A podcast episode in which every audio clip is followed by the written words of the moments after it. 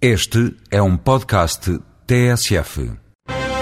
O Tratado de Lisboa contém alterações à falhada Constituição. O especialista em Direito Comunitário Miguel Rojão Henriques conta que a mais visível é o acordo entre os Estados-membros de retirar os símbolos da União Europeia. O Tratado tirou alguns símbolos e isso foi um aspecto relativamente muito interessante do ponto de vista democrático. Os Estados souberam tirar ilações dos que tinham sido os resultados negativos dos referendos e tiraram mesmo do Tratado, à maioria das vezes de forma subreptícia e às vezes de forma apenas formal, ou seja, Uh, talvez para não para não, não suscitar fantasmas, os Estados tiraram, por exemplo, a Carta dos Direitos Fundamentais, mas ela continua lá.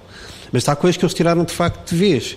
Tiraram a, a bandeira, o hino, o, o, moto, e curiosamente o único símbolo que não era pacificamente assumido pelos cidadãos, porque toda a gente reconhece a bandeira da União Europeia, não é? toda a gente, todos reconhecem a bandeira, uh, o, o hino da alegria, todos reconhecem uma série de símbolos. O único símbolo que de facto não é de todos, que é a moeda única, ainda, é o único que permanece no tratado. É, é curioso isso. Também desaparece o termo Constituição e desaparece o, o, o, famoso princípio, o artigo que falava do princípio do primado, que também, também suscitava alguma polémica, suscitou alguma polémica no, no debate da Constituição Europeia.